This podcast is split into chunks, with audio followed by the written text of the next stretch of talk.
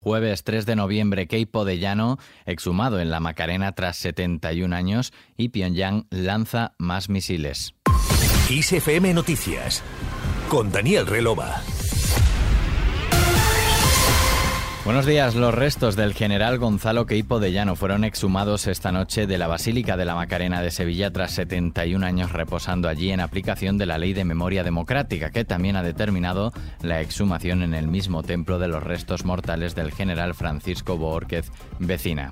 Las exhumaciones se han hecho en cumplimiento de la nueva Ley de Memoria Histórica y Democrática que entró en vigor en octubre de este año y establece que los restos mortales de dirigentes del golpe militar de 1936 no podrán ser ni permanecer inhumados en un lugar preeminente de acceso público.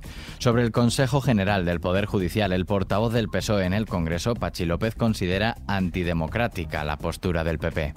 Esto es radicalmente antidemocrático lo que está haciendo el Partido Popular, porque entre otras cosas lo que está haciendo es mantener en los órganos de gobierno del Poder Judicial una mayoría de los que ellos consideran suyos, posiblemente para conseguir a través de sentencias de los tribunales lo que no han conseguido las urnas. Esto hay declaraciones que además lo avalan últimamente, ¿no? Es que el Partido Popular, aparte de su recorrido judicial que tiene, pues es que todo lo que no le gusta lo recurre a los tribunales.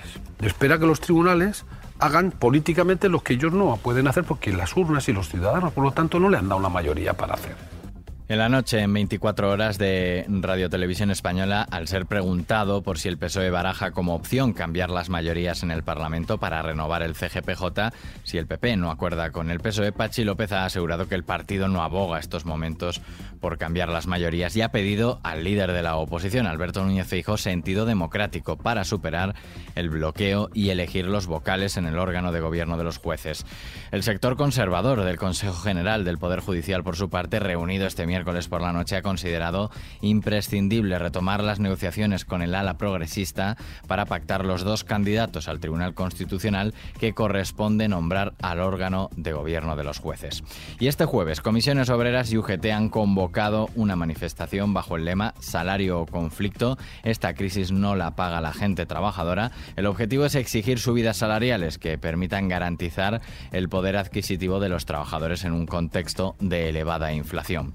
Por otro lado, el Ministerio de Trabajo y el de Seguridad Social publicará los datos de paro y afiliación de octubre, mientras en el Congreso se debate hoy el dictamen del proyecto de ley del deporte que, tras el acuerdo de PSOE y PNV, permitirá la participación en competiciones internacionales de selecciones autonómicas de deportes con arraigo histórico y social como la pelota vasca o el surf. Además, el Pleno votará este jueves el proyecto de ley de fomento del ecosistema de las empresas emergentes o ley de startups que contiene contempla medidas para emprendedores como la reducción del impuesto de sociedades del 25 al 15% en los cuatro primeros años.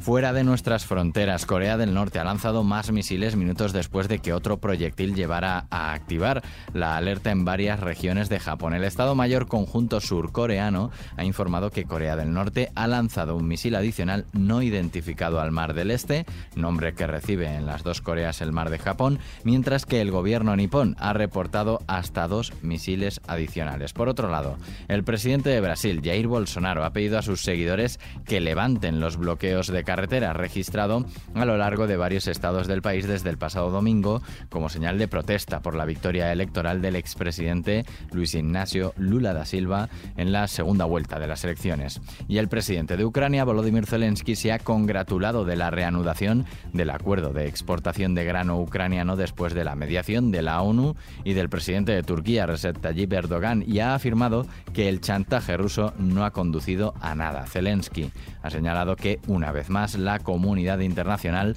ha sido consciente de que solo existe una amenaza y que esa es Rusia y nadie más. De vuelta a nuestro país para ver qué tiempo nos espera este jueves.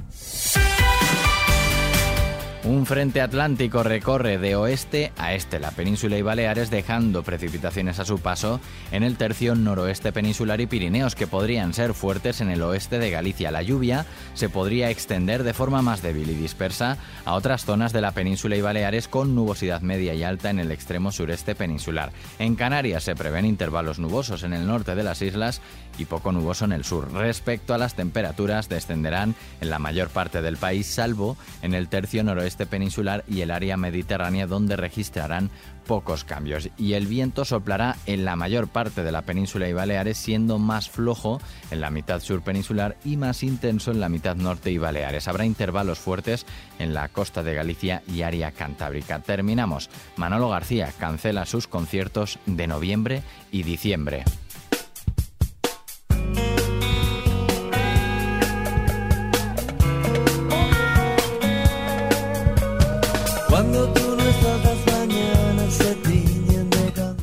Manolo García ha anunciado la cancelación de todos los conciertos que tenía pendiente celebrar entre noviembre y diciembre de su actual gira por la miocarditis aguda que padeció y que le obliga a guardar reposo unas semanas. Barcelona, Pamplona, A Coruña o Madrid son algunas de las ciudades afectadas por esta cancelación. En nuestra web xfm.es puedes ver el resto de conciertos de su gira que han sido suspendidos.